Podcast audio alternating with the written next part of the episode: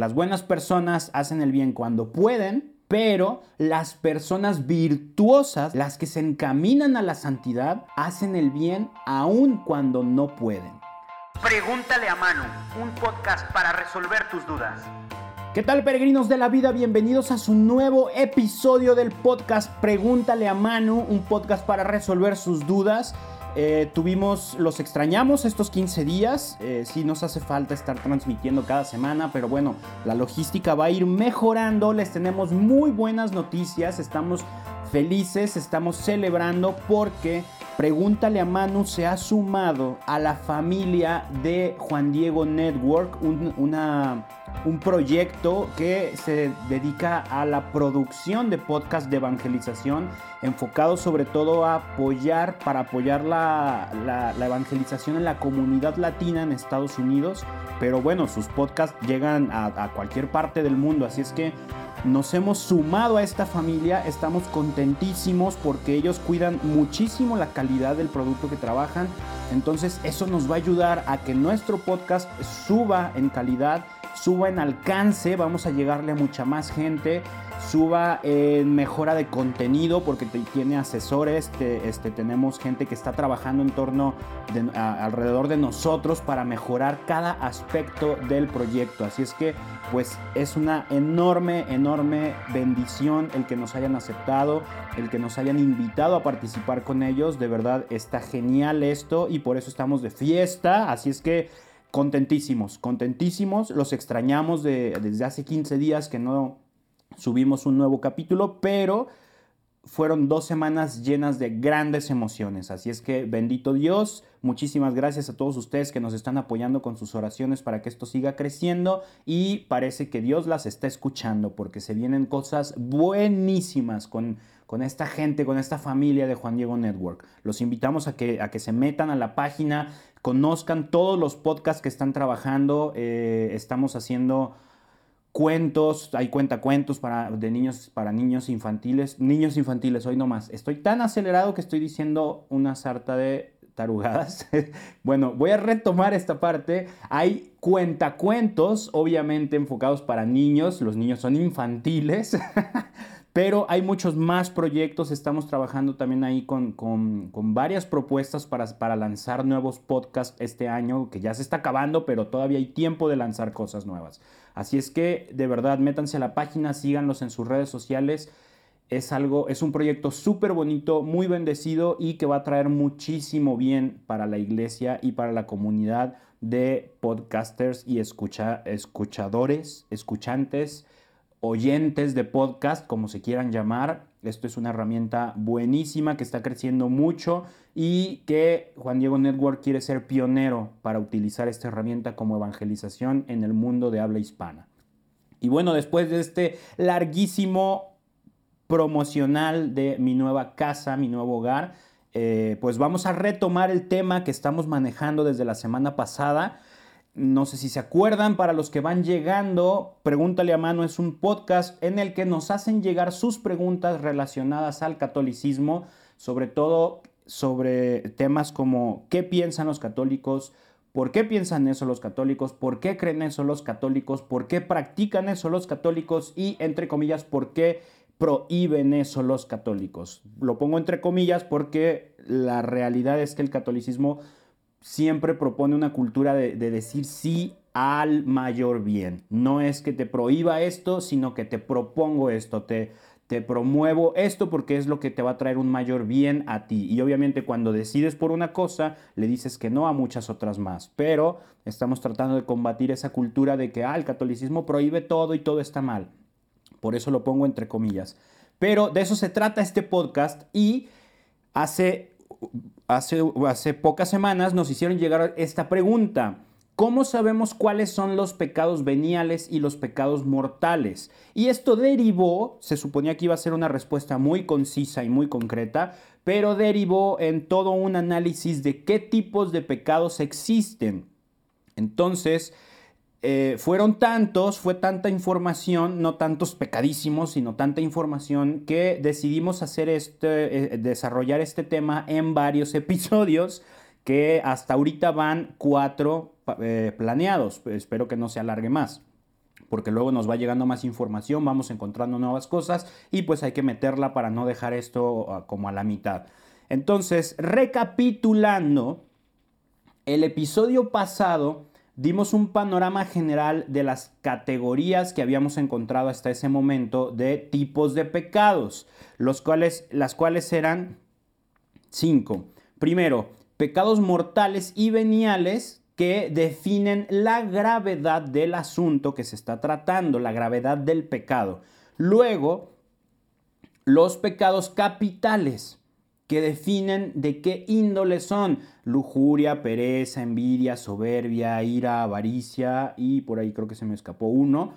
Y hasta ahí nos quedamos en el episodio pasado. Solo abordamos mortales y veniales y capitales. Las siguientes categorías que vienen que son de las que vamos a hablar hoy, algunas de ellas, son la forma de llevarlos a cabo, los pecados, porque hay maneras de, llevarlos a la práctica, que son pensamiento, palabra, obra y omisión.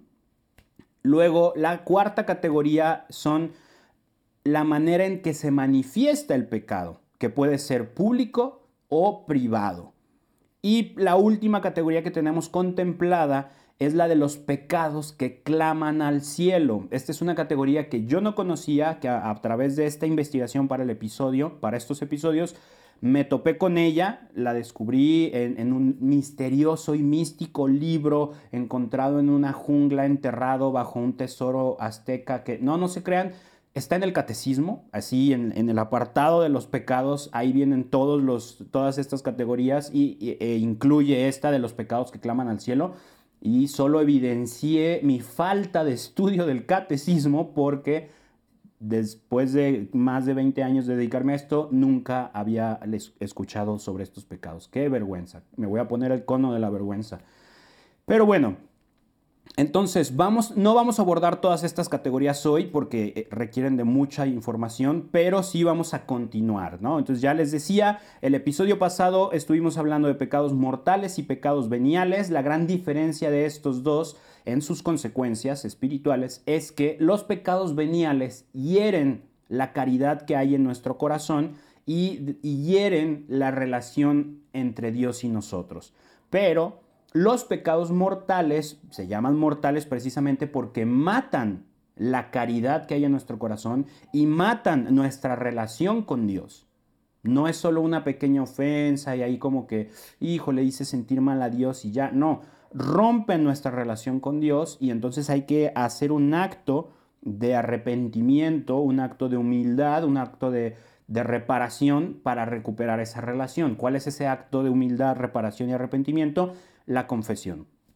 Por eso es necesario confesarse cuando cometemos pecados mortales. Los pecados veniales se, perdonan con el acto de contrición, pero siempre es recomendable también confesarlos si hay posibilidad de hacerlo. Así es que, bueno, esos son los dos primeros. Pecados capitales se les llaman capitales porque de ahí surgen eh, los demás pecados, ¿no? E, es un estilo de pecado, por ejemplo, la lujuria es un, es un ámbito, es un área eh, donde se pueden cometer distintos pecados, la pereza, la gula, la ira, la envidia, la soberbia, la avaricia, pero se les llama capitales porque de ahí se desprenden muchos más, de ahí se pueden desprender muchos más. Y bueno, vamos a empezar el día de hoy con los pecados eh, en, en su forma la forma de pensamiento, de palabra, de obra y de omisión, que son muy famosas estas cuatro palabras. ¿Por qué? Porque las recitamos en misa, ¿no? De pensamiento, por mi culpa, por mi culpa, por mi grande culpa. Eh, pero muchas veces no tenemos claro hasta dónde sí y hasta dónde no es pecado. ¿Dónde comienza un pecado de pensamiento, por ejemplo? Si ya se me ocurrió algo, ya es pecado así de, de la nada, ya, ya, ya pequé con las palabras es lo mismo, con obras es un poquito más claro de entender. Y el famosísimo, hice una encuesta en nuestro Instagram de Pregúntale a Manu de cuáles eran los pecados más difíciles de combatir. Y la mayoría dijo pensamiento y omisión. Y omisión creo que se posicionó un poquito más arriba que pensamiento. Hubo gente que, que incluso me escribió y me dijo, oye Manu, es que yo no tengo idea de a qué te refieres con un pecado de omisión. Nunca había escuchado eso no, no había entendido, nunca lo he entendido, no sé, no sé a qué se refieren con pecar de omisión. Ah, pues bueno, hoy en este episodio vamos a hablar de todo eso, así es que no te lo pierdas. Bueno, como ya saben, me encanta compartirles anécdotas de lo que voy viviendo, de lo que voy leyendo, de lo que voy recordando y les platico de rápido que hace unos meses estaba leyendo un libro que es una joya, que me fascinó, que no me he animado a terminarlo ni a continuarlo ni siquiera, porque es muy exigente y porque confronta muchísimo. Este libro de verdad me ha hecho reflexionar muchas cosas que, que me comprometen mucho y voy de poquito en poquito, voy, desmenuzándolo así, un, un fragmentito, otro fragmentito, un capítulo así, eh, porque es fuerte, es muy fuerte este libro, es muy exigente. El libro se llama Introducción a la vida devota de San Francisco de Sales. Yo sé que voy a hacer mi paréntesis de recomendación, me encanta hablar de libros también. Yo sé que a veces decir, ay, voy a leer un libro de un santo suena como muy antiguo, suena como que va a ser muy pesado, como que eso ya, ya no aplica ahorita. No, no, no, no, no, no. Son clásicos y por eso son, y, y por algo se les llama clásicos. Trascienden la línea temporal y lo que viene ahí sigue siendo bueno, sigue siendo fructífero, sigue siendo súper recomendable para todos nosotros. Lean, lean textos de santos cada vez que puedan. Y este libro es un tesoro y si pueden, léanlo. Introducción a la vida devota de San Francisco de Sales. En este libro, eh, San Francisco habla de, de cómo quienes queremos llevar llegar a vivir realmente nuestra fe y encaminarnos hacia la santidad, no podemos quedarnos y, conformarnos con ser buenas personas. Tenemos que ser diligentes en la bondad eh, tenemos que ser proactivos, por ponerlo en palabras un poco más modernas, eh, estar al pendiente, estar atentos a cada oportunidad en la que podemos hacer el bien. No podemos dejar pasar una oportunidad en la que tengamos o podamos hacer el bien a alguien, eh, una buena acción, una buena reacción, una obra de caridad. Si la dejamos pasar, ahí ya se nos está escapando una, oportunidad para llegar a ser santos. Entonces, de esto habla San Francisco de Sales en el libro. Según recuerdo, él dice que todos los creyentes tenemos alas, pero que, mm, que nuestra capacidad de volar, que, podríamos verla como, como un paralelismo, una manera de decir, nuestra capacidad de acercarnos a Dios, a la santidad, de vivir esa santidad depende de nuestra entrega a vivir esta proactividad, esta, esta, esta forma de ser diligentes en la bondad, él llama. Dice que quienes solo creemos, o sea, que sí creemos en la iglesia, sí creemos en Dios y toda la cosa, pero que no ponemos en práctica constante el amor de Dios, somos como avestruces que, que tienen alas, pero no vuelan simplemente no vuelan. Son aves, son muy grandes, son muy imponentes, pero no vuelan. Luego dice, aquellos que creen y son buenas personas, pero que solamente de una forma cómoda, o sea, que, hacen el bien cuando pueden, cuando, cuando se les facilita, cuando no les implica un gran sacrificio, cuando no tienen que, que meterse en problemas por hacer el bien, en problemas entre comillas, claro, dice que esas personas son como gallinas, que sí llegan a volar, pero eh, vuelan a una altura muy, muy baja y en distancias muy cortas. Entonces, quien, quien cree y es buena persona en una manera cómoda de, decirlo, pues sí, sí, sí se acerca un poco a Dios, sí, sí vive un poco más, más en concreto su fe y, su santidad, pero, pero tampoco como, como debería de ser, ¿no? Como uno quiere como uno quiere ver una ave volar en lo más alto y, grandes distancias, que es el caso de las águilas. Él pone este ejemplo, dice, quien se entrega a ese amor de Dios y se permite ser instrumento de ese amor de Dios, que a través de su persona y de su vida la gente conozca la caridad, la misericordia, la esperanza, la fe, diligentes y prestos a hacer el bien, o sea, veo una oportunidad tras, ni me la pienso, ya voy y hago el bien, no importa lo que me cueste, esas personas son quienes llegan a volar como águilas, lo más alto posible y por la distancia realmente larga, por distancias realmente largas. Esas son las personas que alcanzan la santidad. Entonces, en resumidas cuentas, dice que las buenas personas hacen el bien cuando pueden, pero las personas virtuosas, las que viven el virtuosismo, las que se encaminan a la santidad, hacen el bien aun cuando no pueden, aun cuando se les complica, aun cuando, cuando los tiempos no les dan, cuando tienen mil cosas que hacer y, podría pensar que es justo decir, no, yo no puedo ayudar porque estoy ocupado.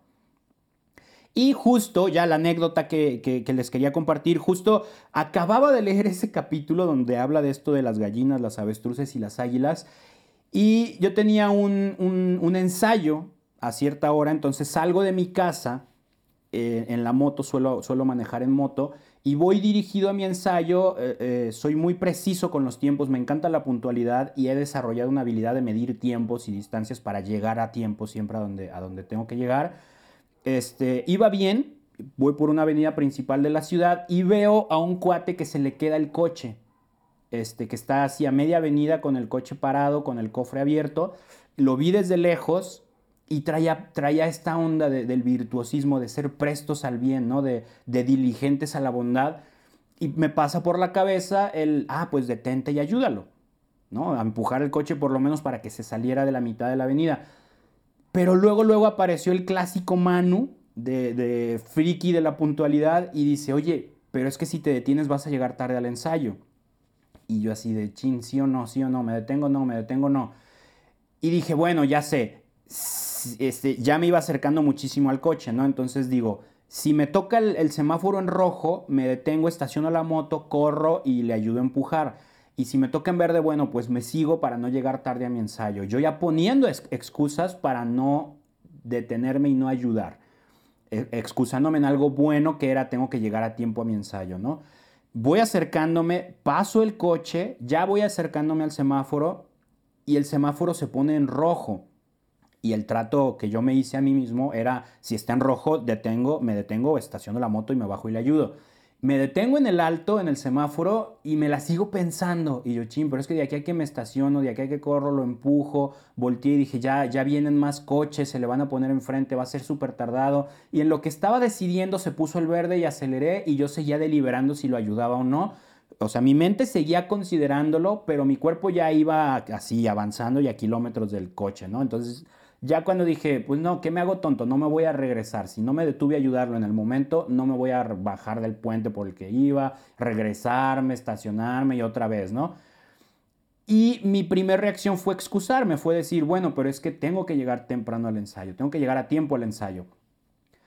Lo cual no era cierto. O sea, sí, sí, lo, correcto es llegar a tiempo, lo correcto es ser puntual, pero no iba a pasar nada si si, llegaba tarde al ensayo, no, no iba a haber una gran consecuencia. Eh, mis compañeros del proyecto en el que estaba tocando en ese momento no me iban a correr, no me iban a penalizar, no se iban a enojar si llegaba unos minutos tarde por ayudar a alguien sobre todo, ¿no? Entonces me quedé pensando y dije, qué, qué vergüenza, o sea, soy un avestruz, soy un avestruz completamente y me dieron ganas de meter mi cabeza en la tierra como le hacen las avestruces Dije, no es posible que no me pueda, que me cueste tanto trabajo deliberar, discernir si me voy a detener a ayudar a alguien en la calle o no. No es posible que, que mi, mi, mi trauma por ser puntual pese más que ayudarle a alguien, porque yo sé lo que se siente estar varado a media avenida con el coche ahí sin funcionar y, que no puedas ni empujarlo ni detener a los coches para que no, no haya algún accidente, que estés así como todo abrumado. Yo sé lo que se siente y ni siquiera me pude permitir sentir esa empatía por esta persona como para detenerme a ayudarlo. Eso, ese coche, ese coche en medio de la avenida me ha hecho reflexionar muchísimo durante más de un año y, muchas veces vivimos muy preocupados por el mal que hacemos que ni nos damos tiempo de fijarnos en el bien que no hacemos. Ese fue un, gran shock que me causó leer este libro y vivir esto casi instantáneamente. El reflexionar cuántas oportunidades de hacer el bien dejamos pasar en nuestro día a día. Es impresionante, son muchísimas, muchísimas. Y precisamente de eso se trata la siguiente categoría de pecados, eh, la que les mencionaba, la forma en que se presentan los pecados de pensamiento, palabra, obra y omisión. Y entonces, pues vamos adentrándonos ya a cada uno de estos, ¿va? Empecemos con los pecados de pensamiento. estos no se refieren de entrada a que todo lo malo que pase por nuestra mente es un pecado, ¿no? Este, obviamente habrá muchas ideas que van entrando en nuestra cabeza, y que no controlamos. Eso no quiere decir que ya pecamos. Recuerden que para que haya pecado debe de haber materia grave, consentimiento y conocimiento. Entonces, si no hay uno de esos, no es un pecado mortal, pero vamos viendo los matices. En esta categoría de pecado de pensamiento, el pecado aparece cuando nosotros consentimos que esos pensamientos no apropiados permanezcan en nuestra cabeza. ¿Qué quiere decir con consentimos? Por ejemplo, vas caminando por la calle y enfrente de ti pasa un chico o una chica que son así guapísimos y su forma de vestir es bastante sugestiva, ¿no? De eso de que dices, China, la pobre muchacha no le ajustó para comprar la blusa completa, o que dices, sí, este cuate se pintó los pantalones y no se los puso, ¿no? De tan pegaditos que los trae. Y obviamente pasan, pasan enfrente de ti y, y siendo así, vistiendo así, pues claro que llaman tu atención. Claro que volteas a ver pero eso no es pecado, no es pecado, no estoy, ahí vamos a detalle, pues, no es pecado, ¿por qué? Porque pasaron, tú no buscaste, tú no los buscaste con tu mirada, simplemente pasan, se cruzan con tu mirada y listo, eso no es un pecado. El pecado, ¿dónde entraría? Ah, que tú consientas lo que la mirada provoca. Que tú digas, ah, deja, deja veo, a ver si por atrás se ve igual de de cortita la falda, a ver si, a ver si, si por atrás se le ve igual de pegadito el pantalón al chico. Si tú consientes continuar con ese suceso, con esa coincidencia de que se cruzaron en tu mirada, ah, bueno, ya estás consintiendo una acción que a lo mejor en, en per se no es mala, pero que te puede llevar a tener malos pensamientos, que te puede llevar a decir, oye, pues, pues sí me gustaría conocerla. Ah, oye, pero espérate, estás casado. No, no, pero bueno, no pasa nada. No, no, no voy a ir a conocerla. Me gustaría. Ah, ojo ahí. Recuerden que Jesús ya había dicho muy claro que con solo desear, que con solo consentir la idea, ya estábamos cayendo en pecado. ¿Recuerdan? Él lo hablaba, según recuerdo, él lo hablaba como en la cuestión de, de la violencia, ¿no? Tú puedes ir y matar a alguien, pero también puedes odiar a alguien en pensamiento y ya lo estás matando en tu corazón. Y es igual de grave. Entonces, en este caso es lo mismo. A lo mejor no vas, no le pides el teléfono a esta persona, no vas y sales con esta persona, no vas y sucede algo más con esta persona, pero el desearlo ya es consentir, ya es la acción pecaminosa. Y entonces ahí comienza el pecado de pensamiento. Cuando tú le das cabida a esas ideas, cuando tú le das cabida y consientes que en tu cabeza y en tu corazón se, se asiente una idea pecaminosa. La persona pasa, se te cruza por la mirada, bueno, eso no lo controlas tú, pero sí puedes decidir, me volteo para el otro lado o sigo mi camino simplemente y no volteo y le, y le sigo viendo y me empiezo a imaginar cosas. Esa es la diferencia entre dónde comienza el pecado y dónde no lo, no lo permites que comience.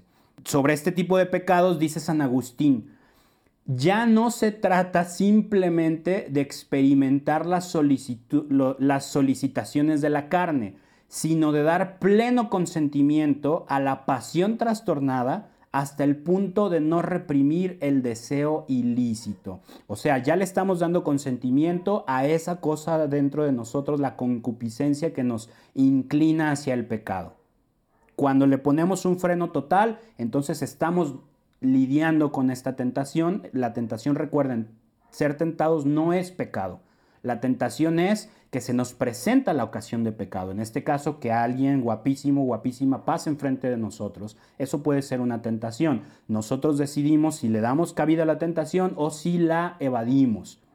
Y aquí de esto habla San Agustín. Y luego San Jerónimo remata con una frase que me encantó, que dice, no le falta al hombre, a la mujer, no le falta voluntad de pecar, sino la ocasión.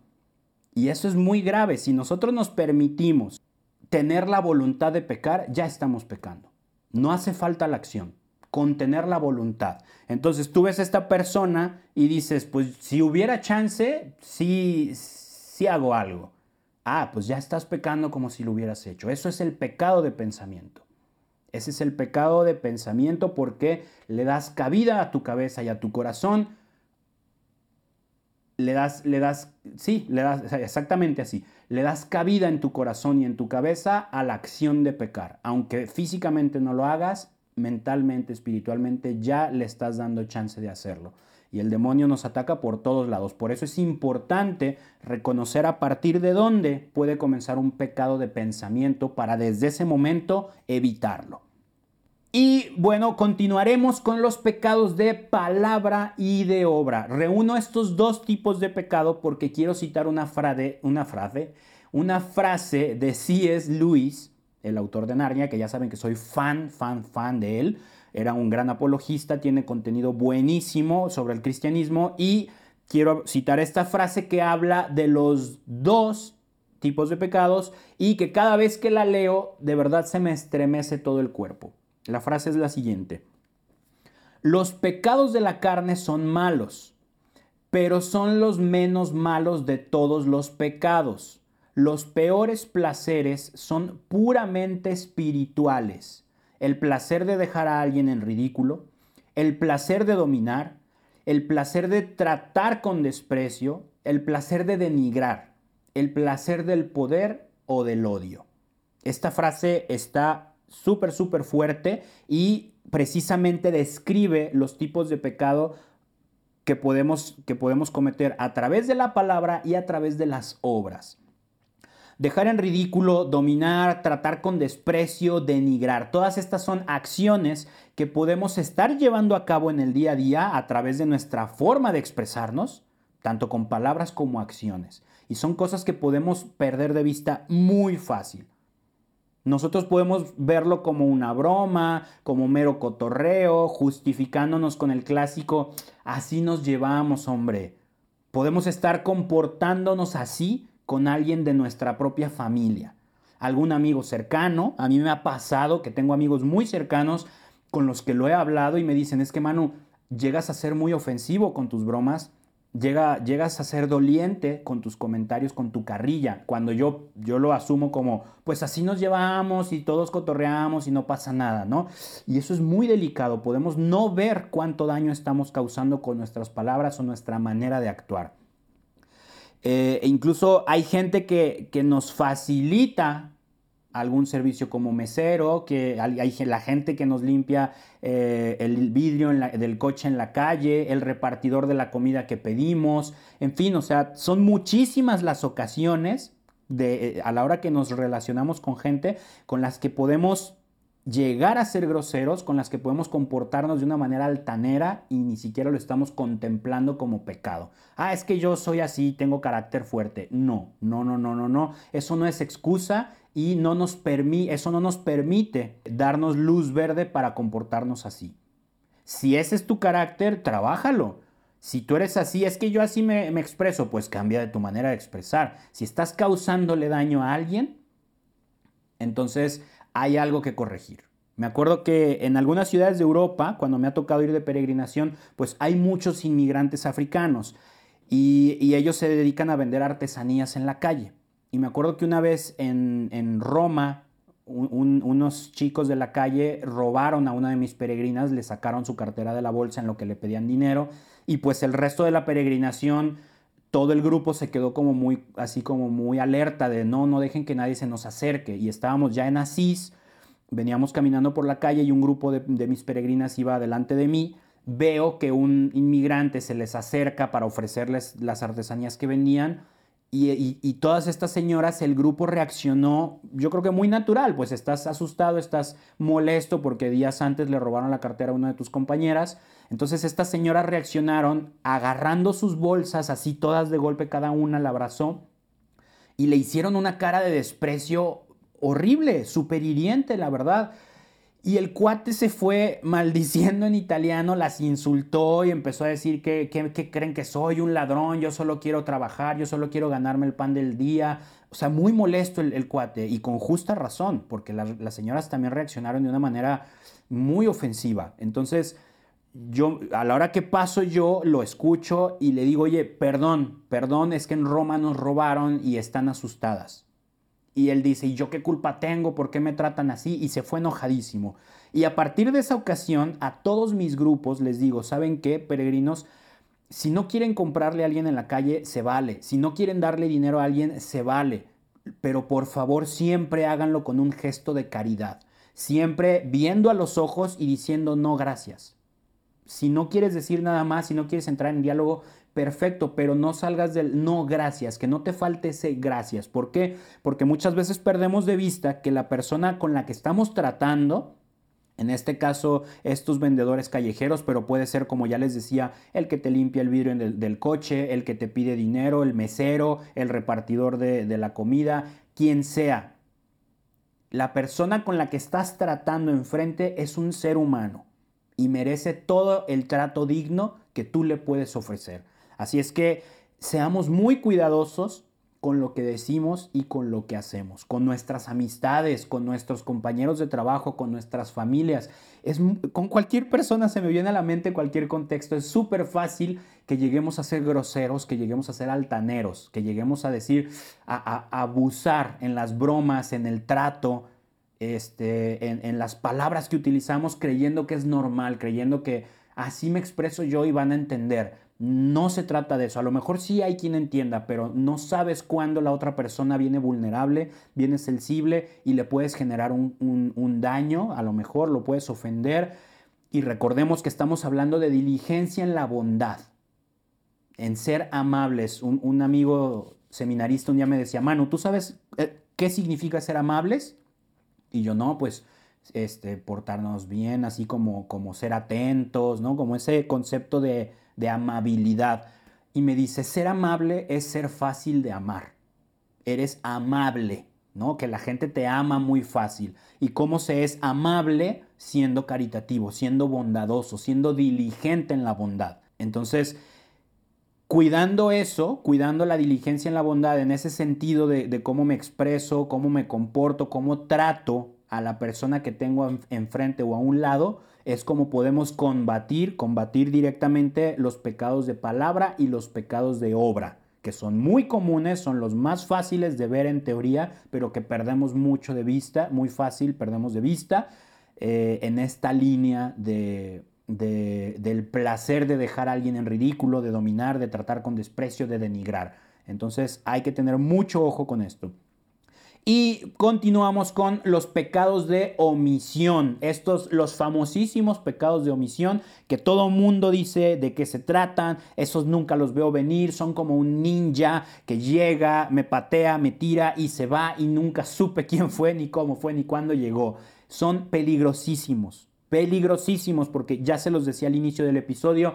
Es muy fácil preocuparnos por no hacer el mal pero perdemos de vista muy fácil el bien que no hacemos.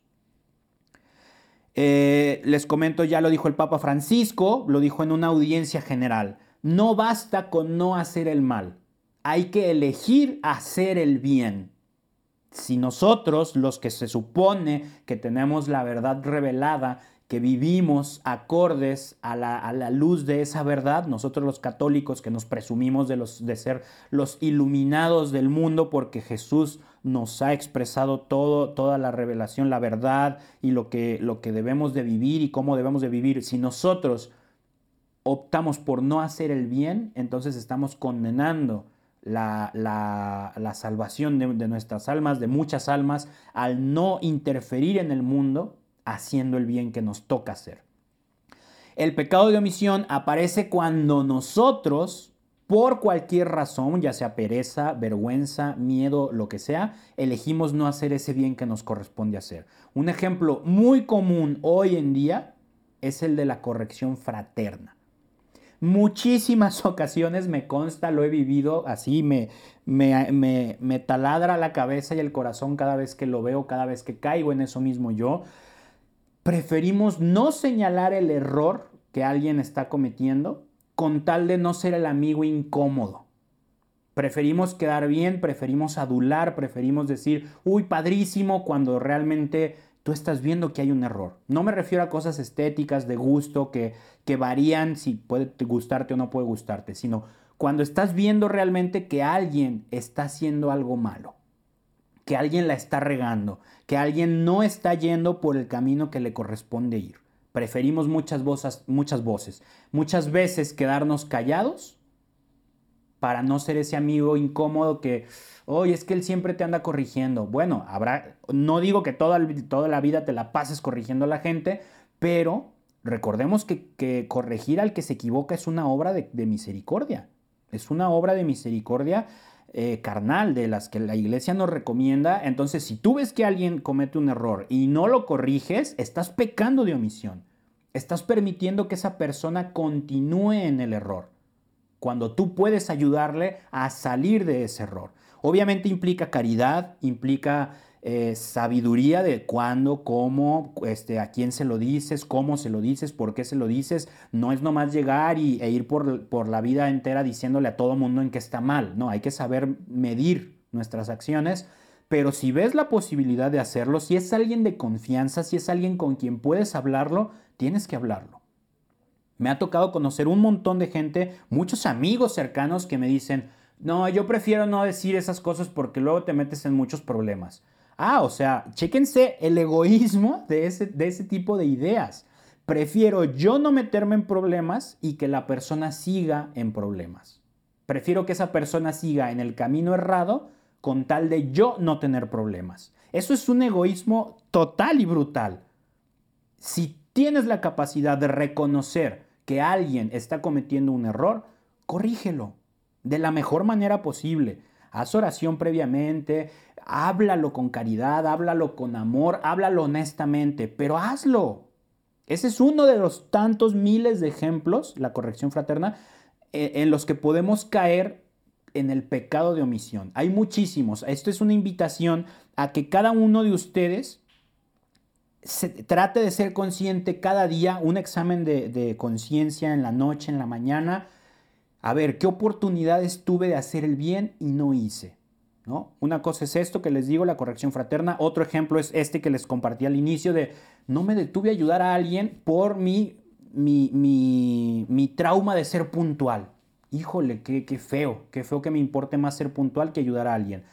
Entonces hay muchísimas maneras en las que se nos escapa la oportunidad de hacer el bien y que no vemos. Entonces, esto no va a llegar de golpe, esto no va a llegar, lo más seguro es que no llegue como una epifanía, una iluminación, que baje el arcángel Gabriel y nos diga, oh, a partir de ahora tú podrás ver todas las ocasiones de, hacer el bien que has dejado pasar y, y serás, no, o sea, no va a llegar así, esto tiene que ser un ejercicio consciente de que cada día te preguntes, a ver, ¿qué oportunidades de hacer el bien dejé pasar hoy? Incluso si es posible, anotarlas. No hice esto, no hice esto, no hice esto, para que al día siguiente, si se te presenta algo similar, no lo dejes pasar. Precisamente por eso, San Francisco de Sales insiste en que seamos súper diligentes con las buenas obras, la diligencia en la bondad. ¿Por qué? Porque cuando tú te habitúas a hacer el bien, cuando haces un hábito el hacer el bien, entonces estamos atentos a las oportunidades. Él habla precisamente de esas personas, las que ya llegan a volar alto como águilas, son personas que ni se la piensan, que ni tienen que analizar si lo hacen o no, que ya reconocen, tienen un sexto sentido para reconocer la oportunidad de hacer el bien. Ven a una señora caminando y ya en automático les sale ir hacia ella y ayudarle a cruzar la calle escuchan que alguien necesita algo y no se la piensan, tengo tiempo, no tengo tiempo, me toca, no me toca. No, ven los platos sucios, los lavan. Ven la basura llena, la sacan. Ven ropa acá, ponen la lavadora, sin preguntarse si les toca o no, si, si lo hicieron la última vez o si todavía aguanta. No, ves una oportunidad de hacer el bien, lo haces. Esas personas, las que llegan a ese punto y que es el punto al que todos nosotros tenemos que aspirar como cristianos, son cuando llegas ahí es cuando puedes comenzar a volar como águila, cuando te acercas realmente y te encaminas hacia la santidad. De eso habla San Francisco de Sales y por eso es tan importante fomentar ese tipo de hábitos, para que se nos haga una conducta normal el hacer el bien cuando se necesita hacer el bien. Y bueno, pues de nueva cuenta no alcanzamos a abordar todas las categorías que nos faltaron, se nos fue muchísimo tiempo, ya vamos casi en 45 minutos de episodio, oh por Dios, va a ser de los más largos que hemos tenido aquí en Pregúntale a Manu, pero es un tema buenísimo, es un tema que vale la pena profundizar mucho. Entonces, eh, creo que vimos información muy enriquecedora, así es que dejaremos las últimas dos categorías de pecados para, para el siguiente episodio los pecados que claman al cielo y los pecados públicos y privados. Ya va a ser como, como información mucho más concreta, estoy seguro de eso. Y bueno, ya para terminar les comparto esta frase de San Agustín que él dice en su libro de Confesiones. Mi impiedad me, me había dividido contra mí mismo y lo más incurable de mi pecado era que no me tenía por pecador. Ojo con esto, no me tenía por pecador. Eso aplica en cualquier tipo de pecado, pensamiento, palabra, obra, omisión, y, y así es la cosa. Mientras no nos reconozcamos, mientras no nos tengamos a nosotros mismos como pecadores, no vamos a hacer nada por dejar de ser pecadores. Si yo no reconozco las, las circunstancias en las que caigo en el pecado de omisión, de pensamiento, de palabra o de obra, no voy a poder definir una estrategia, no voy a poder trabajar mi vida espiritual para contrarrestar esas circunstancias. Así es que pidámosle a Dios mucha claridad, mucha sabiduría para que nos permita ver en qué somos pecadores. Y pidámosle ese dolor del pecado. ¿Por qué? Porque recordemos que el pecado es la ruptura de nuestra relación con Dios. Si no nos duele eso, nuestra vida espiritual está seca y muerta por dentro. Entonces pidámosle a Dios el dolor por nuestros pecados y pidámosle la claridad para ver las ocasiones de pecado en las que hemos caído y en las que constantemente caemos y entonces sí poder hacer algo para contrarrestarlas. Así es que, bueno, por ahora paramos, nos vemos dentro de 15 días con el siguiente episodio de pecados, eh, eh, con estas dos categorías que nos hacen falta. Les recuerdo que nos pueden seguir en todas nuestras redes sociales. Estamos, eh, pregúntale a Manu, Instagram, tenemos los, los, episodios aquí en YouTube. Nos pueden seguir, nos pueden escuchar en Apple Podcast. Si nos escuchan por ahí, déjenos una calificación, sus cinco estrellitas, un comentario. Eso nos ayuda mucho a que el podcast lo, lo en un mejor lugar y entonces mucha más gente nos encuentre fácil. Este, de verdad nos ayuda mucho. En YouTube, suscríbanse al canal, déjenos un like, comenten, comenten. Oye, sí es cierto, yo siempre he pecado de esto. No, no se crean sus pecados, no nos los comenten, pero sí déjenos comentarios. ¿Por qué? Porque cada video que esté bien, que esté muy comentado, con muchos likes y muchas vistas, entonces ese video aparece más seguido en YouTube como recomendación a gente que le puede interesar. Mientras más interactúen ustedes en nuestras redes, y es, lo mismo en Instagram, más le vamos a aparecer a gente nueva y más gente va a poder enterarse de todos estos temas. Si nos escuchan en Spotify, Spotify no nos deja hacer mucho, la verdad, pero pueden compartir el episodio, eh, mándenlo en su chat de la familia, mándenlo en el chat de la comunidad. Es, importante que católicos y no católicos conozcamos todo esto de la fe para que tengamos una idea más clara de qué es el catolicismo. Y bueno, si quieren hacernos llegar una pregunta que ustedes tengan ahí sobre el catolicismo, no importa si eres creyente, no creyente, agnóstico, ateo, cristiano, no cristiano, de otra religión o yo qué sé, puedes escribirnos, métete a manucasten.com, diagonal, pregúntale a Manu, ahí hay un formulario de contacto, hola, soy fulanito y quiero saber por qué los católicos hacen esto y yo pongo a trabajar a todo mi equipo de investigación alrededor del mundo para resolver tus preguntas, ¿ok? Muchísimas gracias, nos encomendamos a sus oraciones, tengan por seguro que ustedes están en las nuestras, yo soy Manu Casten, que Dios los bendiga y no se olviden de visitar juandiegonetwork.com, eh, conozcan todos los podcasts que tenemos en nuestra familia. Adiós, que Dios los bendiga.